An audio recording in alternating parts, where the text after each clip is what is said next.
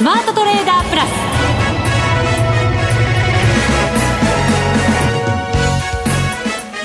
全国のリスナーの皆さんこんにちは。内田まさです。この時間はザ・スマートトレーダープラスをお送りしていきます。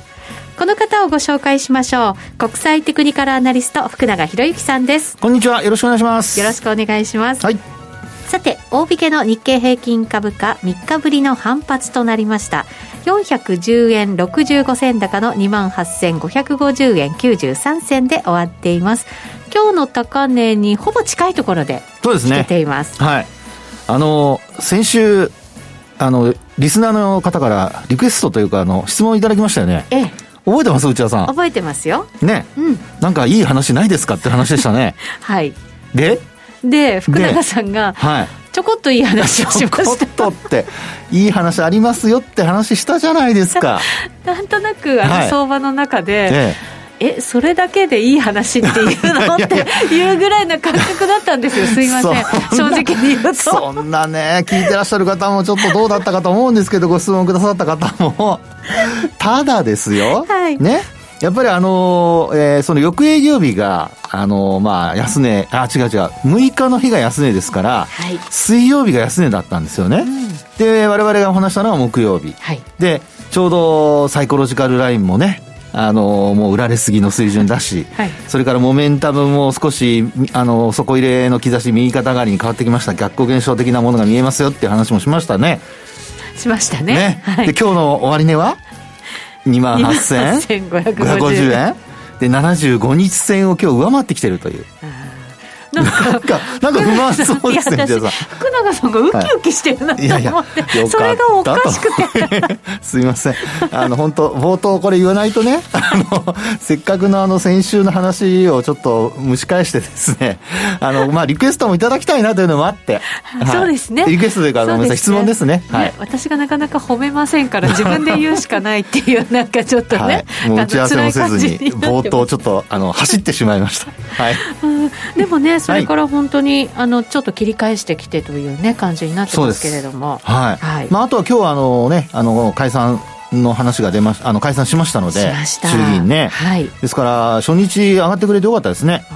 そうですね。なん,、はい。なんていうんですか？ご祝儀相場っていうんですか？ある意味これどうなんですか？よくわかりませこんけど。れもね、ちょっと後ほどおえ話したいと思いますが、まあ、勝率的にはね、100%ってことなので、えーですから、まあ、昨日の終値を、はい。あの、解散前の基準値とするのであれば、解散からっていうところで言うと、まあ、今のところは、しっかりというところなので、はい。まあ、昨日の終値等もちょっとね、皆さんにお話ししながら、あと、直近でトレンドがどうなってるかっていう話もですね、あの、まあ、あ反発したからといって、本当に上昇トレンドに変わっているのかどうかというのも含めて、はい。お話したいと思います。はいわかりました、はい。よろしくお願いいたしまます。す。えーさて番組ではレギュラー出演者への質問を募集しています。番組パーソナリティの福永さん月1ゲストのマネックス証券吉田さん岡本さんへの質問もお待ちしています。番組ホームページにあるスマトレ質問箱にお寄せください福永さんがね先週もバッチリ当ててくださいいや、ましたので、当てたとかじゃなくて いい話ができたっていうことをね、ちょっと皆さんにご報告をと思いま。そうですよね、はい私がここで笑っちゃいけないんですよね そうですよ。はい。それでは番組進めていきましょう。この番組はマネックス証券の提供でお送りします。スマートトレーダー計画、よーい、ドン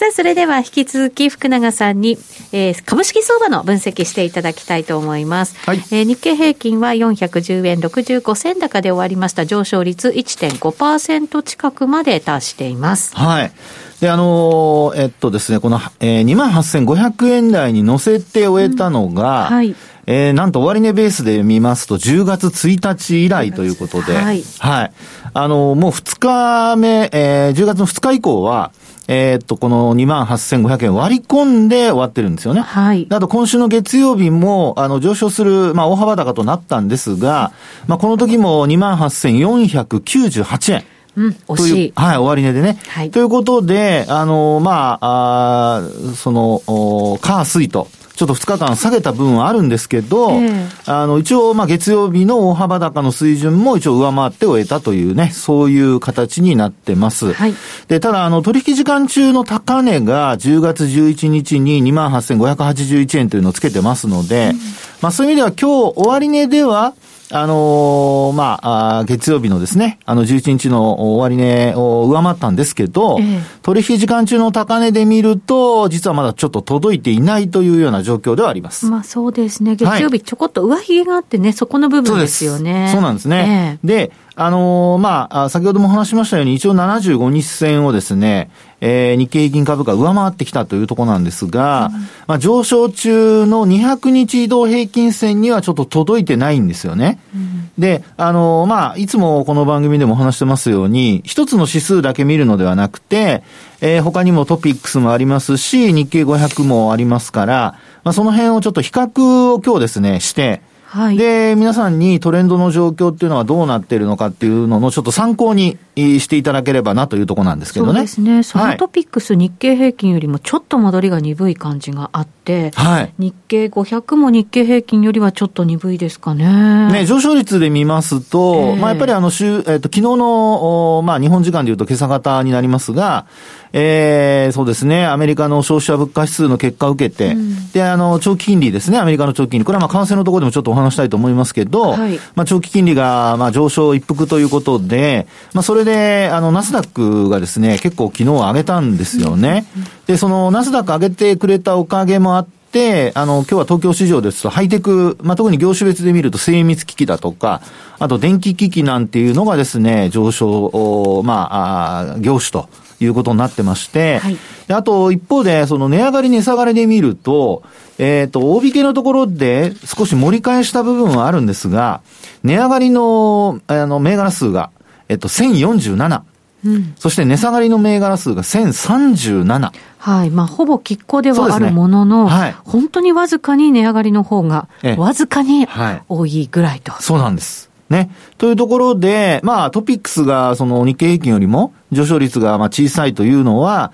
まあこれは今のお話をしたようにですね、中身を見ると、まあほぼ拮抗というところなので、えー、値上がり値下がりがほぼ拮抗してるっていうところなので、まあ、トピックスの上昇率っていうのがそれほど高くなくても、まあ、普通というか、まあ、なんていうんでしょうかね、えー、受け入れられる水準じゃないかなとは思うんですけどね。なるほど、はい。はい。で、あとですね、あの、今お話したような、その、移動平均線との関係で見ますと、実はトピックスはですね、今日はあの、5日線も、それから75日線も上回ったままで終えてるんですよね。はいで、あと、5日線が75日線を上回るゴールデンクロスが発生してます。はい。で、あの、75日線、緩やかな、まあ、上向きということな、まあ、ほぼ横ばいには見えるんですけど、まあ、そうした中での、あの、クロスの発生なので、うん、あの、形としてはですね、えー、サポートになりやすい。お機能してくれる可能性が高い。そうですね。はい。はい、そういうパターンかと思います。うん、あとですね、日経平均に加えて今度日経500ですけど、はい、日経500もですね、実は今日75日線上回ったんですよ。はい。はい。ただですね、終値ベースで見ますと、残念ながら11日の終値が、えー、2798.92ポイント。はい。で、あのー、今日、実はこれ高値引けなんですけど、日経500円ですよ。そうですね。はい。高値引きなんですけど、2794.51ポイントということで、ほんの少し届いてないんですよね。はい。3ポイントちょっと届いてないっていうところなんですかね。はい。あ、ごめんなさい、5ポイント、ん ?4 ポイント。あ、4ポイントぐらいですね。ですねはい、4ポイントぐらいですね。はい、ということで、えー、まあ徐々にではありますが、移動平均線を、まあ、上回ってきていて、で、なおかつ日経平均、えー、それから日経500が75日線、まあ、5日線は、あの、今週、週初から上回ってはいるんですけど、まあ、そこで75日線の中期線も上回ってきたと。はい。いうことなので、まあ、明日ですね、週末、このまま75日線上維持できるようであれば、流れとしてはですよ、まあ、ちょっとよく、その冒頭にも話、ちらっとしましたが、あの、解散ですよね、衆議院の解散。はい。で、過去のその選挙期間で、まあ、あえー、下落したのは、まあ一度もないという、まあ統計上の話だけなので何とも言えませんけど、まあそうなってくるのであれば、まあ一応ですね、まあ今日の始め値であるとか、あるいは、その、まあ下回るか下回らないかっていうところで見ますと、えー、今お話したような今日の終値だとか、あるいは昨日の終値ですよね。えー、これがまあ一つ参考になるのではないかというところになりますよね。はい。で、ちなみに昨日のあの日経500の終値が、えー、っと、2759ポイントですね。はい。で、あとは、まあ、日経平均とかトピックスはね、もう皆さんすぐにご覧いただけると思いますので、まあ、そのあたり、あの、ちょっとまあ、確認をしていただければと思うんですけど、まあ、こういう風な流れになってきているっていうところから、トレンド的にはですよ、はい、ちょっとあの、先週お話したようなですね、これあの、先あの、朝、朝じゃないですね、ごめんなさい。冒頭話したのは、あの、別にあの、自慢したくて話したわけではなくてですね、はい、あの、ちゃんと意味があるということで、あの、お話を、まあ、皆さんにちょっと印象づけようと思ってお話をしたんですけど、まあ、結果的にですね、あの、先週のその、おまあ、水曜日が、安値となって、はい、その後、その売られすぎからの反発っていうのが今続いているということなんですよね。ですから、あの、まあ、よく言う、その、まあ、株価がですね、戻りが鈍いとか、というところからですね、あの、まあ、利益確定売りだとか、あるいは、まあ、一番良くないのはやっぱ空売りですよね。まあ、こういったところで、その売りを仕掛けるっていうパターンになってしまいますと、あの、値動き的にはですね、えー、少しその、なんて言うんでしょう。まあ、せっかく、こう、利が乗るところが、なかなかその利が取れなくて、えー、結果的に薄い薄利でこう売ってしまうようなことになりかねないというのがあるのでですね、まだ、あの流れとしてはですね、戻りが続いているっていうふうに考えていいんじゃないかと。まあ、それがまず一つ今日お伝えしたいことではありますね。はい。はい。で、あともう一つ。はい。あの、じゃあ短期的なトレンドで、今お話したように5日線上回ってきているって話はしたんですけど、じゃあ例えばよくお話をする、例えばパラボリックだとか、この辺のあの、テクニカル指標がどうなってるかっていうところなんですけど、はい、実は今日のですね、上昇で、えー、日経平均、それからあと日経500、はい、この2つがですね、実は要点してるんですよ。あ、そうですか。はい。はい。今日の上昇でですね、この2指数ともに要点でございます。はい。はい。で、先週までは、まあ、売られすぎというところでの値動きだったわけですよね。えー、ですから、その、いわゆるその自立反発とかっていうふうに言われたりすることありますし、あとは、まあ、今日、まあ、今のところ、あの、今日の割値で見ると75日線上回ってきてるっていうところなので、あの、下降トレンドに入りかけたところをですね、まあ、月曜日上回って、あと押し返されましたから、はい、あの、押し返されそうになったところを今、こう、踏ん張って持ち直していると。いう状況。で、そうした中で、えー、パラボリックを見ますと、日経500と日経平均が今日は一応要点したと。うん、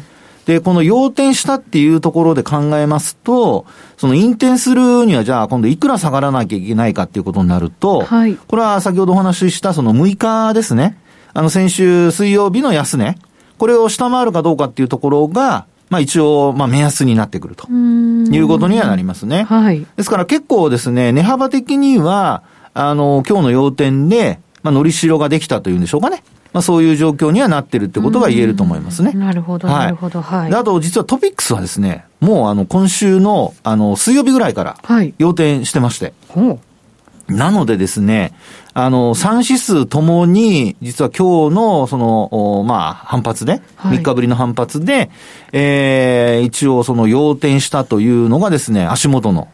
動きということなんですよね。はい。はいそうすると、先週よりも、はい、結構テクニカル的には力強い動きが見られてきているということになるわけですね。そうですね。一応ですね、トレンド的には、あの、短期のトレンド、まあ、5日線を上回るというだけではなくて、あの、パラボリックも一応要点してくれたっていうことなので、はい、あの、逆に言うと、こう、引転するまでの、あの、ちょっとのりしろ、余裕ができたというふうに考えられるのではないかと。なのでですね、まあ、このまま、あの、5日線上、まあ、例えば維持したりだとか、あるいは75日線上維持するとなれば、もう少し、あの、株価の戻りが期待できるんではないかっていうところなんですよね。なるほど。はい。で、さらにということで、まあ、これはアノマリーですけど、あの、まあ、衆議院の解散ですよね。で、そこからですね、あの、まあ、過去の統計上、あの、マイナスになってないとなとすればですね、はい、あの、まあ、もちろんその一本調子で上がるとは思いませんけども、外部環境の、にもよりますのでね、えー、そうしたことをちょっと考えますと、もうちょっとまあ戻りが続いても、あの、おかしくないんじゃないかなというふうには考えられると思いますね。なるほど。ここからの政治的な面、また金融に、まあ、まあ、金融に対するね、なんかいろいろ話が出てくるか分かりませんけど、はい、政策のところですよね。そうです、そうです。そこに関するこう期待感みたいなものというのは、引き続き、まあ、あるのかもしれないですよね。そうですね。選挙まで、はい。えー、で、あの、今、内田さんの話にあった、そのやっぱ政策がこれからね、あの、選挙までの、あの、間、いろいろ語られることになると思いますので、えー、まあそういう意味ではですね、やっぱりあの、まあそうですね、あの、金融課税ですか。まあこれに関しては、一応、まあ目先は触らないということなんですけど、将来的にどうなるかわからないっていうのがまず一つ。はい、それからあと、法人税の話なんかもいろいろ出てますよね。で、これも、あの、まあ、岸田総理が話しているわけではなくて、あの、他の方たちがいろいろなところで、あの、話されているので、まだマーケットには、あの、それほど大きな影響は出てないんですが、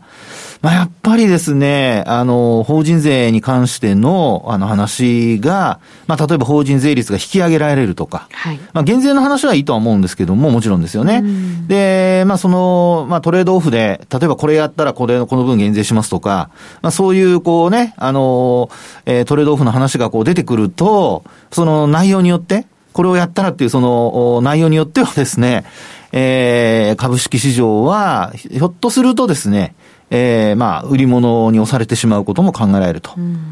なので、ちょっとやっぱりここから、その、一応出だしとしては、スタートとしては、まあ、プラスでのスタートなので、あの、いい流れではあるんですけど、えー、ここからのその、政策論争でですね、えー、株価維持できるのか、あるいはその、まあ、もう一回売り物に押されてしまうのか、このあたり、ちょっとやっぱり見極めが必要になってきていると。はい。まあ、ただトレンド的にはですね、あの、テクニカル的には、あの、少し反発が続く、継続しそうなですね、条件が揃ってきてますから、はい、まあ、そこも頭に入れつつということで、ええー、まあ、ちょっと新聞だとか、あるいはニュースから、あの、まあ、ちょっと目が離せなくなってくるかなと。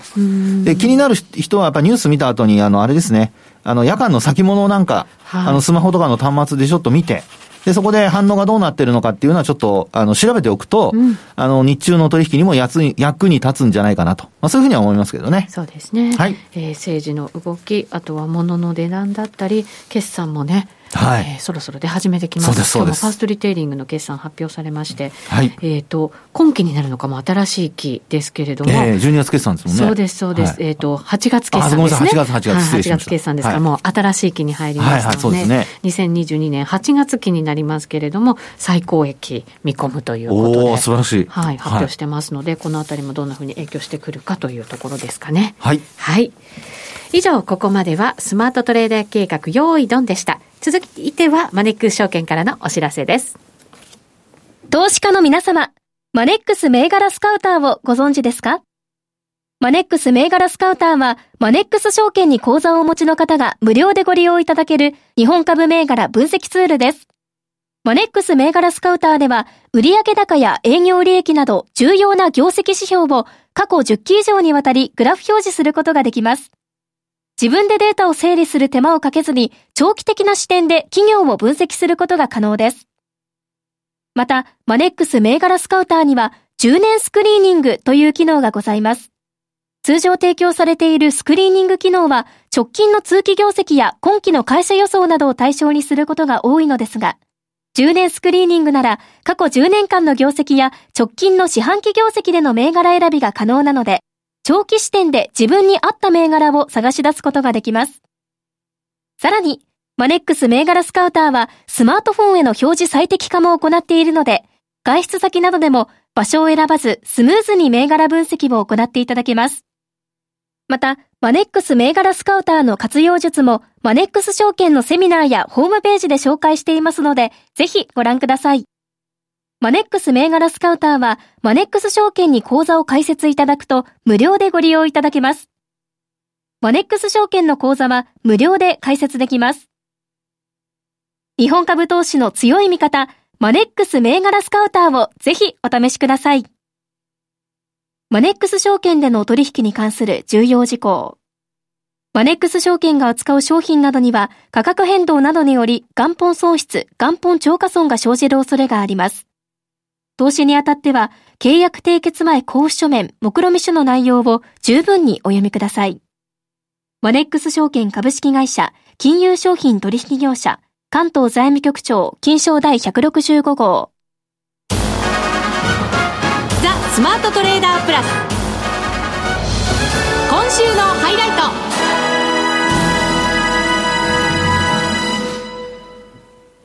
さて、ここからは、為替市場について見ていきたいと思います。現在、ドル円113円42銭から43銭あたりとなっています。今日は高値が、えっ、と、113円59銭あたりというのが手元の端末でありますけれども、えー安値が20銭というその幅ですね。はい。はい。えー、まあ冒頭というか先ほどもね、ちらっとお話ししましたが、アメリカの方では、あの、9月の消費者物価指数が発表されまして、はいで、まあそれが少し、あの、まあ予想通りだったんですけども、まあ一応あの、まあ過度にと言ったらちょっと大げさかもしれませんけど、結構ね、あの、まあ債券市場は反応してましたよね。はい。で、あの、金利としては、まあ1.61%、これアメリカの長期金利ですけども、ぐらいまで行ってたものがですね、まあ昨日、それから、そうですね、あの、1.6%割りまして、1.537で終わりましたね。ね。はいということで、1.5%台、まあ、半ばもね、えー切ってきたということなので、まあ、そういう、こう、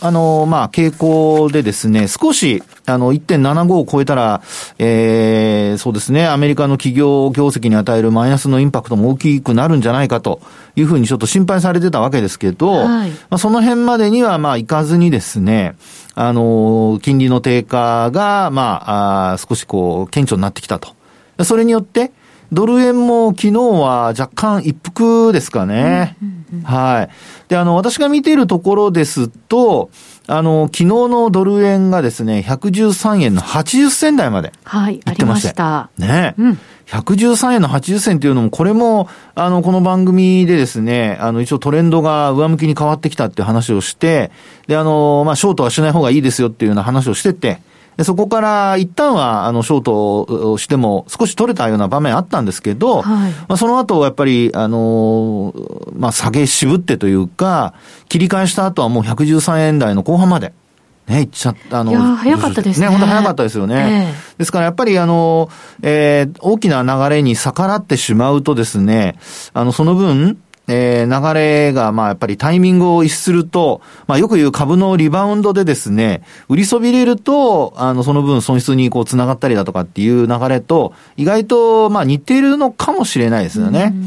で、ちなみに、あの、ドル円の、まあ、次のターゲットっていうふうに考えますと、一応まあ、114円台ですかね。これもう3年前とかの、あそうそうそうですそうですよね。はいはい。2018年の10月あたりなんですけど、これ114円のですね、私が見てるところでだいたい50銭台うんというのが、まあ、その後若干、あの、114円の前半でも、あの、もたついてるというか、揉み合ってるところあるんですけど、持ち合ってるところがですね。ただ、あの、その前後でつけた高値だけを見ますと、えー、10月あたりの、2018年ですね、10月あたりの114円の54銭っていうのがですね、私が見てるところではあるかなっていうところですね。そうですね。はいそのあたりも、なんかこう2年ぐらいはそのあたりで頭打ちになってるところが結構あって、はだから結構大きな節目なのかもしれませんけどね。そうですよね。まあですからこの114円台のまあ半ばぐらいまで、ミドルあたりまでのところをですね、あの、上回っ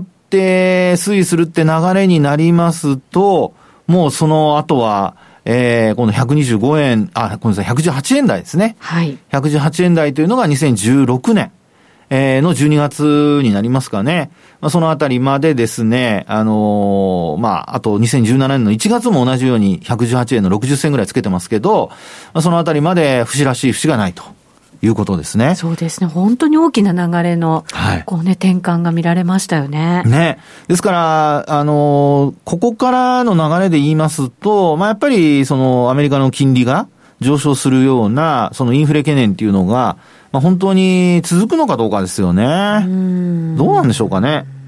もうでも来年の前半ぐらいまでは続くっていう声がはい結構ありますよね。ね。で、あと、どうしても気になるのがやっぱり原油価格とか、まあ、あの、商品の価格ですよね、コモディティのね。で、国内でも、なんと、あの、ガソリンの価格が160円超えてきたということで、うんまあ、車に乗ってらっしゃる方、特にあの、まあ、運転をね、仕事とされてる方は、燃料代の上昇はちょっときつい部分ありますよね。これ大変だと思います。ね、本当ですよね。で、まあ、直近でね、あるニュースなんかで見てますと、あの、いきなり5円上がったとかですね。うん、はい。もうあの、元売りのところが上げてきたら、もう上げざるを得ないので、まあ、在庫がなくなった時点で、まあ、そういうふうに切り上がるというね。まあ、そういう状況かとは思いますけども、はい、ですから原油価格なんかもですね、見てますと、もうあの80ドル前後というのが、実は、あの、えー、過去の、あの、持ち合いのパターンって言いましょうか、えー、値段的にはですね、あの一回こう140ドル台までつけた場面ありましたよね。ありました。はい。で、これ2000確か7年ぐらいだったかと思うんですけど、えー、まあ、その後にですね、あの、ドル、えっ、ー、と、ドル建てのその WTI 価格が、えー、大きく、あの、まあ、下落していくわけなんですけど、その下落過程の中でですね、えー、値動きが、まあ、持ち合いになってたところ、そのあたりというのが、実は70、そうですね、75ドルぐらいから80ドル台のとこなんですよ。なるほど。はい。そこをちょっと上回った感じなんですかね。そうですね。上限ぐらい？はい。ですから今ですね、これあの、まあ、見るにつけですね、あの、値動き的には、この80円、は、ごめんなさい、80ドル台を、あの、上回って今月もし終えるとなると、そうなると、もう1ヶ月通してやっぱ高い水準が続くってことになりますので、はい、まあ、さらにですね、ええー、まあ、原油価格 WTI の上昇にちょっと警戒をしないといけなくなると。で、そこを超えてくると、次、例えばですね、あの、これまたフィボナッチなんかで見ると、あの、さっきお話した2008年の7月というのが145ドル台なんですよね。はい。で、そこから、えー、っと、2020年の安値近辺まで。これがあの、私が見てるところですとね、12ドルとかっていうのがあるんですけど、あの、この12ドルまでの値幅のですね、ちょうど半値戻しというのが、えー、78ドル79セント。うん、で、えー、今度61.8%戻し。これがね、94ドル台です。94ドル。94ドル48セントっていうふうな形なんですよね。うん、ですので、もし80セント超えてくるようなことになると、さっきお話しした、その、まあ、あ揉み合ってたところの節のですね、安値を上回るってことになりますから、まあ、そうなると、94ドル台の61.8%戻しぐらいまで、戻ってくる可能性がある。で、そうなると、やっぱり今度はインフレ懸念というのがやっぱりずっと、あの、長続きすることになって、